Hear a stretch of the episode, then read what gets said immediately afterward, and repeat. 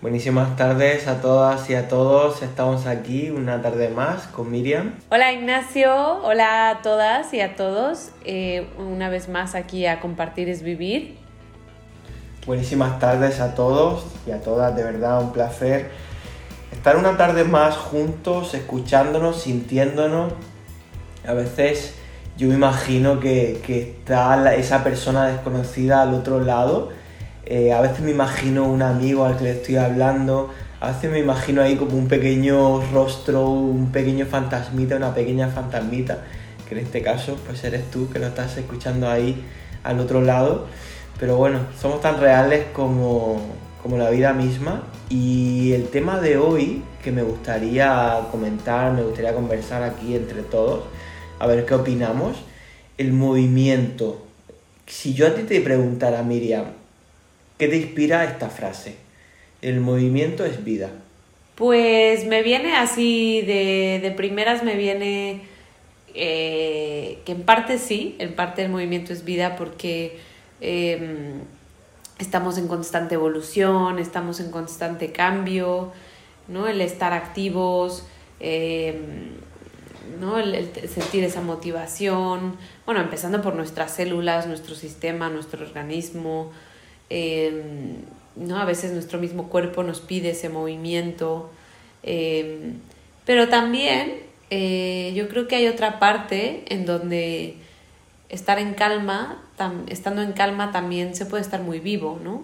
Estamos ahí, es justo donde uno está en el presente y además de que alrededor, pues, ¿no? También sigue habiendo mucho movimiento, pero en cuanto a uno mismo, creo que ahí en la calma em, y en la quietud también se está muy vivo.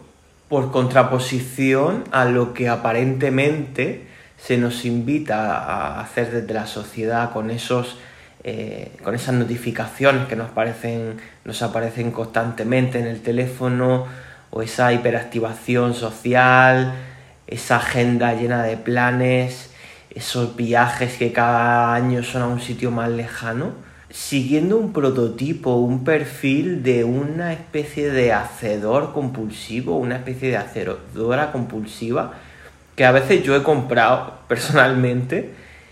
Eh, y me llama mucho la atención esto que dices de, sí, el movimiento es vida, porque es una cosa evidente. O sea, somos seres humanos, somos seres vivos, estamos en constante movimiento, nuestro cuerpo no para en ningún momento.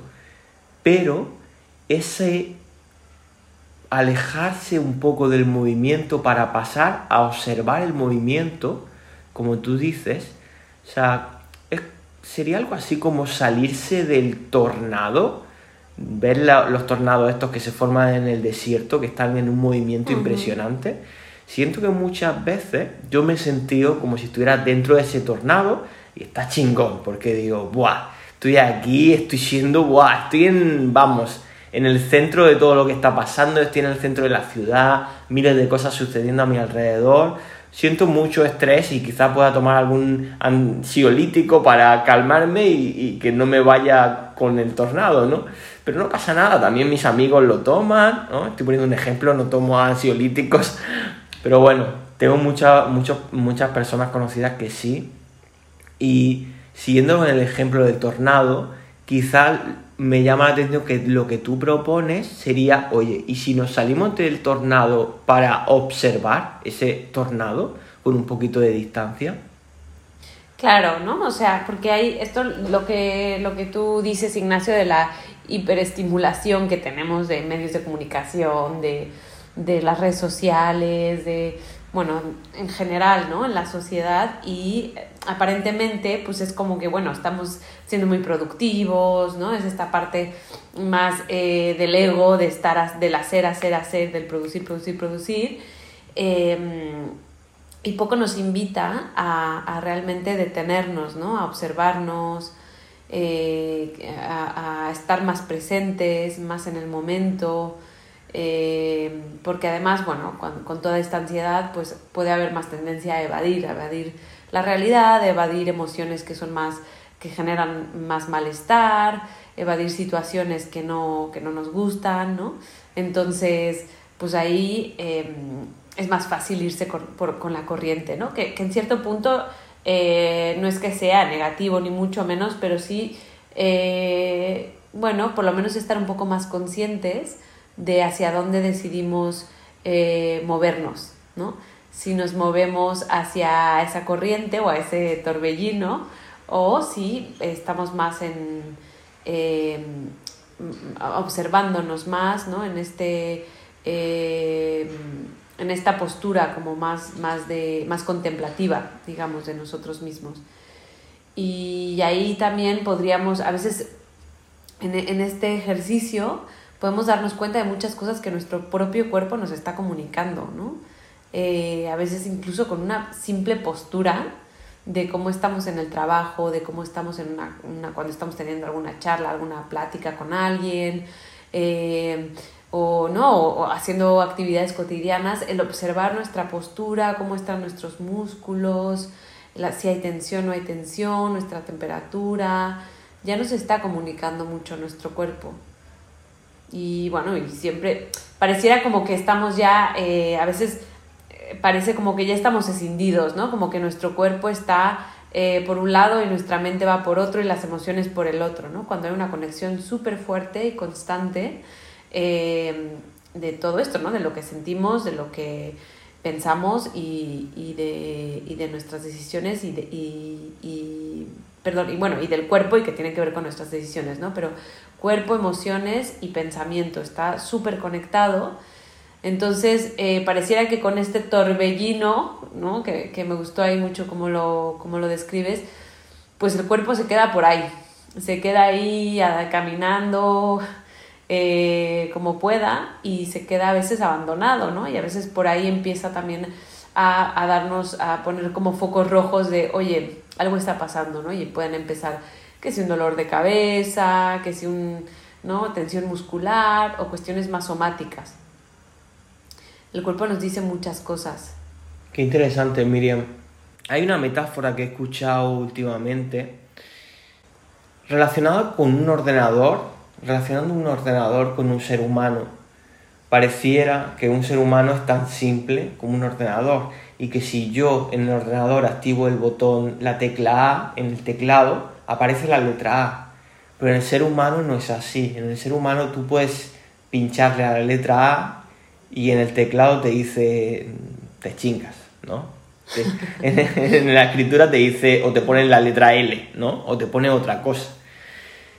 Pues porque el ser humano está tan conectado, como tú estás diciendo, que cualquier pequeña cosa que afecte a la esfera espiritual, social, corporal, mental, cualquier cosa hace un efecto dominó sobre las demás. Yo, por ejemplo, lo veo mucho en medicina, sí. Yo te puedo ayudar a tratarte un síntoma, que yo no estoy a favor del todo de tratar los síntomas, porque al final el cuerpo habla y ese síntoma te está diciendo algo, ¿no? Como estamos diciendo.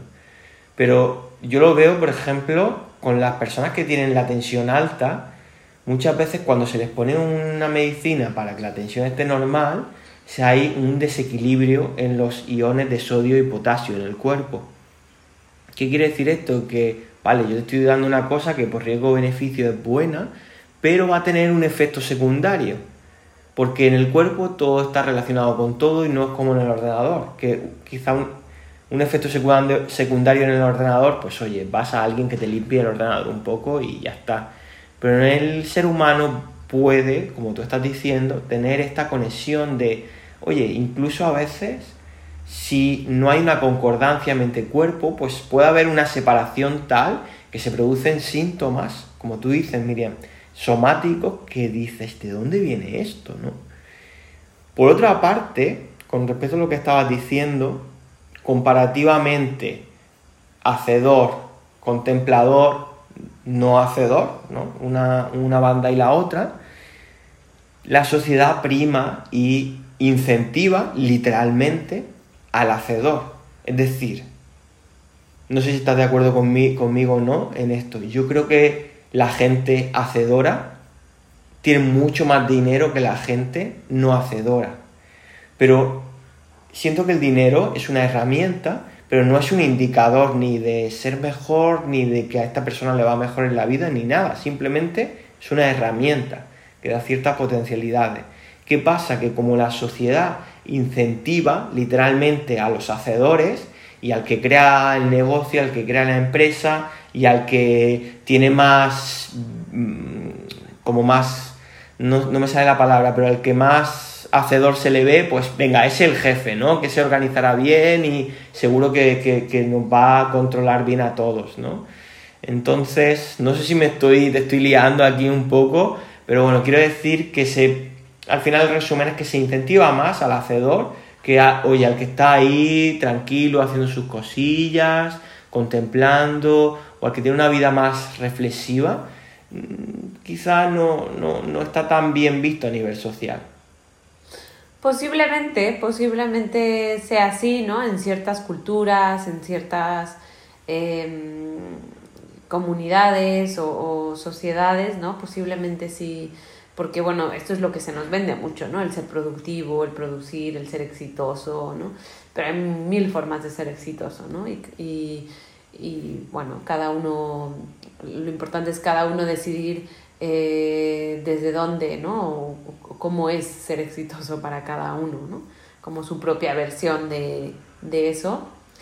Y, y sí, es que además eh, otra cosa que, que, quería añadir aquí es eh, en esta parte de lo de, que hablábamos, ¿no? De, de estar en este torbellino que hay, em, nos es muy difícil también escuchar, escuchar y escucharnos, ¿no?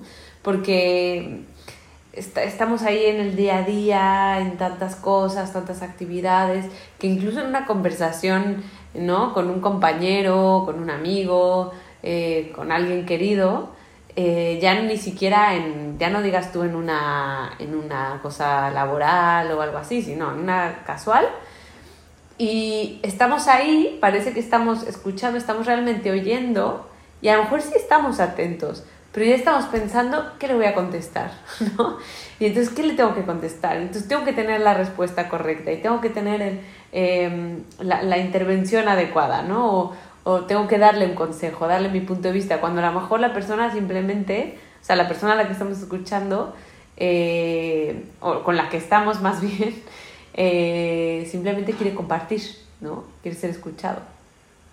Entonces, eh, creo que hasta en esas cosas nos afecta, nos puede llegar a afectar este, estar metidos en este, en este torbellino que del que hablamos.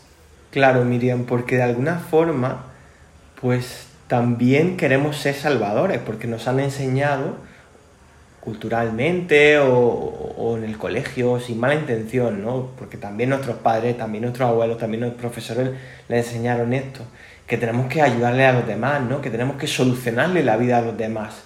Entonces pareciera que esto se ha quedado un poco en el, cerebelo ahí, lo más profundo de, nuestra, de nuestro ser, y que oye, que en cuanto alguien me cuenta un problema, voy corriendo a ver si lo soluciono porque no quiero que esté mal, ¿no? Y cuesta mucho sostener, ¿no? El aguanta, ¿no? Sostén ahí, espérate tantito, escucha a esa persona que te está simplemente, como tú muy bien dices, Miriam, compartiendo. Sostén lo digo por, cuando digo sostén, lo, digo por mí. O sea, yo siempre trato de hablar desde, mi experiencia, de, mí para mí. Pero, no, Ignacio, sostén, aguanta, no le dé una respuesta, no le dé solución en la vida, que a lo mejor no quiere que sea las soluciones. No le dé un consejo que a lo mejor no te lo ha pedido, ¿no? Eh, los consejos no solicitados. Entonces, yo creo que es súper interesante el, el sostener y el escuchar y acompañar. Claro, y no, también, a ver, es muy válido que no siempre estemos dispuestos a eso también, ¿no? Y hay que saber, o sea, es muy válido decir, bueno, hoy no, o en esta situación sí, en esta situación no, pero, em, ¿no? Mi, el punto que comentaba es como que a veces ya es, es como un modus vivendi, ¿no? O así una forma de operar esto de de, de estar oyendo más no escuchando, ¿no? Y de estar en esto, esta ansiedad de la, que, de la que hablamos, ¿no? De querer contestar, de querer tener la respuesta correcta, cuando a veces no necesariamente, ¿no? Sobre todo, o, también cuando hay un conflicto, ¿no? cuando hay una discusión. Yo creo que a veces, Miriam, el enfado que podemos llegar a sentir quizá es una consecuencia de la difícil canalización del el movimiento interno. Me explico. A lo largo de muchos eh, miles, miles de años en la historia del ser humano, el ser humano se ha movido, siempre ha estado migrando. De hecho, el ser humano es nómada. Solamente se asentó en un lugar hace poquito tiempo. Y aunque se asentó en un lugar hace poco tiempo, el ser humano ha hecho, ha hecho siempre rutas, ha ido a conquistar nuevos lugares, ha hecho migraciones. O sea, el ser humano es, un ser migrante. O sea, tú tienes muchísima experiencia con la migración y yo creo que, que está dentro del ser humano el viajar. Por ejemplo, con toda la pandemia, el hecho de que nos hayan metido en nuestra celda, ¿no? Entre comillas, de la casita ahí encerradito, guau, primeros días súper bien, oye, conforme va pasando el tiempo esto ya no molaba tanto. Porque se nos ha hecho evidente, oye, que, que en realidad necesitamos vivir esa parte viajera, esa parte nómada. Y siento que está muy relacionado con el tema que estamos hablando, Miriam, porque pues muchas veces esta velocidad que llevamos viene originariamente del ser humano. Y como últimamente, los últimos cientos de años o, incluso en las últimas décadas, eh, pues hemos dejado de movernos tanto, entre comillas, porque hay una población que tú conoces bien, que migra. Pero, por ejemplo, yo, ¿no? Que estoy en una ciudad, oye, yo soy ser humano, soy un ser migrante, soy un ser viajero, porque entra dentro de lo que es el ser humano. Sin embargo, si yo estoy en una ciudad y solamente tengo un mes al año para irme y estoy 11 meses aquí en Cuando mucho. Cuando mucho, exacto. Eh, que eso en España, que eh, no, Ahí, no en todos los países así. Pero bueno, eh, si tienes un trabajo convencional como el mío, un trabajo del sistema médico, oye, tienes un mes que chingón, pero oye, hay 11 meses en los que estoy en la jungla de asfalto con alguna pequeñita escapada y ese movimiento está ahí como golpeando la puerta y puede salir de muchas maneras, ¿no? Porque se puede canalizar bien, pero a veces se puede, ese movimiento se canaliza en un pensamiento eh, eh, en torbellino que dice, ¡Ah! ¿de dónde sale esto? Pero oye, Ignacio, es que eres un ser humano, eres un ser nómada, ¿dónde está tu movimiento? Claro, y esto también, Ignacio, es el, tema del movimiento interno, ¿no? De esa, ese mm, ese movimiento que a veces puede ser más acelerado, también puede a veces tener relación con la activación fisiológica, ¿no? que, que también se puede trasladar a ansiedad ¿no? o a este tipo de, de situaciones eh, por ese mismo torbellino del que hablábamos al inicio. Entonces ahí hay un punto de, de poder autoobservarnos, de poder hacer esta, esta pequeña pausa a veces de decir, a ver, dentro de este torbellino, eh, cómo está mi cuerpo, ¿no? ¿Dónde estoy? ¿Qué, me está ocurriendo? Eh, sin juzgar si está bien o mal, simplemente observar. Observarnos. Desde la respiración, eh, ¿no? nuestra temperatura, nuestra postura, que son estos pequeños detalles que, que ya desde el mindfulness se trabajan mucho, ¿no? toda esta parte que nos enseña tanto sobre la conciencia plena entonces, eh, pues es una invitación a, a, poder ponernos en ese punto, eh, que al final sigue siendo un movimiento, porque estamos decidiendo movernos hacia nosotros mismos, pero desde otro lado, a lo mejor no desde la parte de la ansiedad, sino desde la calma. Es más como un movimiento consciente, ¿no? Es decir, decido dirigirme hacia allá. Exacto.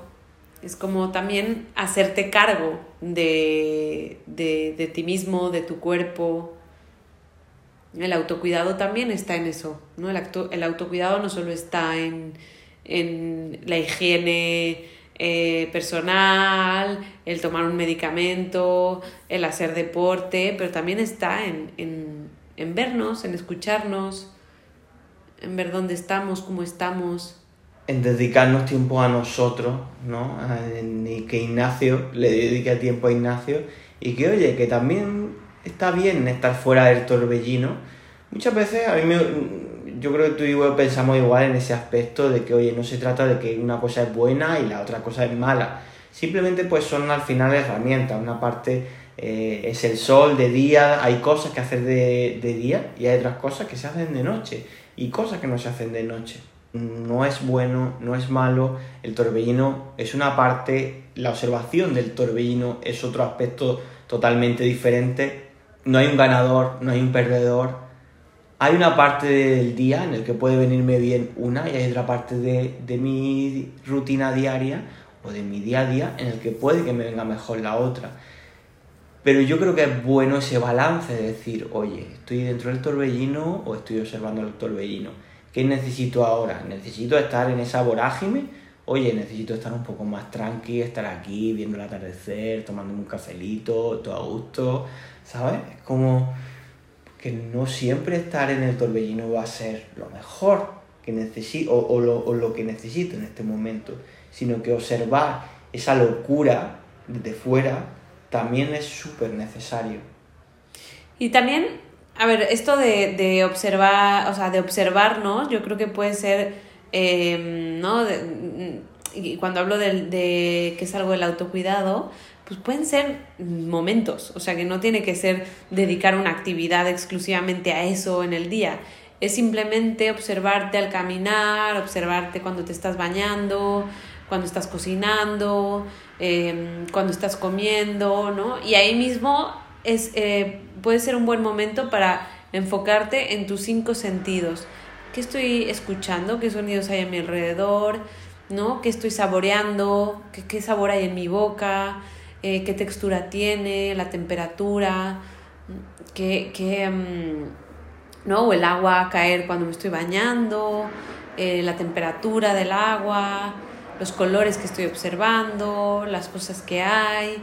Pongo en, en marcha a, a, mis cinco sentidos. Y estas son, es muy simple, ¿eh? esto es uno de los ejercicios también muy básico del mindfulness, de hecho, que se puede poner en práctica de una manera muy fácil y es muy fácil también irse de nuevo, ¿no? Irse por ahí a los pensamientos eh, y a ese pensamiento rumiativo. Pero bueno, regreso y, y, cada vez que regresas, pues festejas que has vuelto al presente, ¿no? Y esto es un ejercicio como un entrenamiento. Pero bueno, esto ya sería un tema aparte que, que es el mindfulness. Este simplemente es un ejercicio muy básico, eh, ligándolo con el tema de eh, poder observarnos y observar eh, e-, ese, ese movimiento que es distinto. Y en ese regresar que tú dices cada vez que regreso, cada vez que regreso, cada vez que vuelvo a darme cuenta de lo que estoy, de lo que soy, de lo que estoy experimentando en este momento, pues está produciendo ese movimiento al final, ¿no? En la ida y la vuelta. Y yo creo que ahí, en ese movimiento, está la vida también.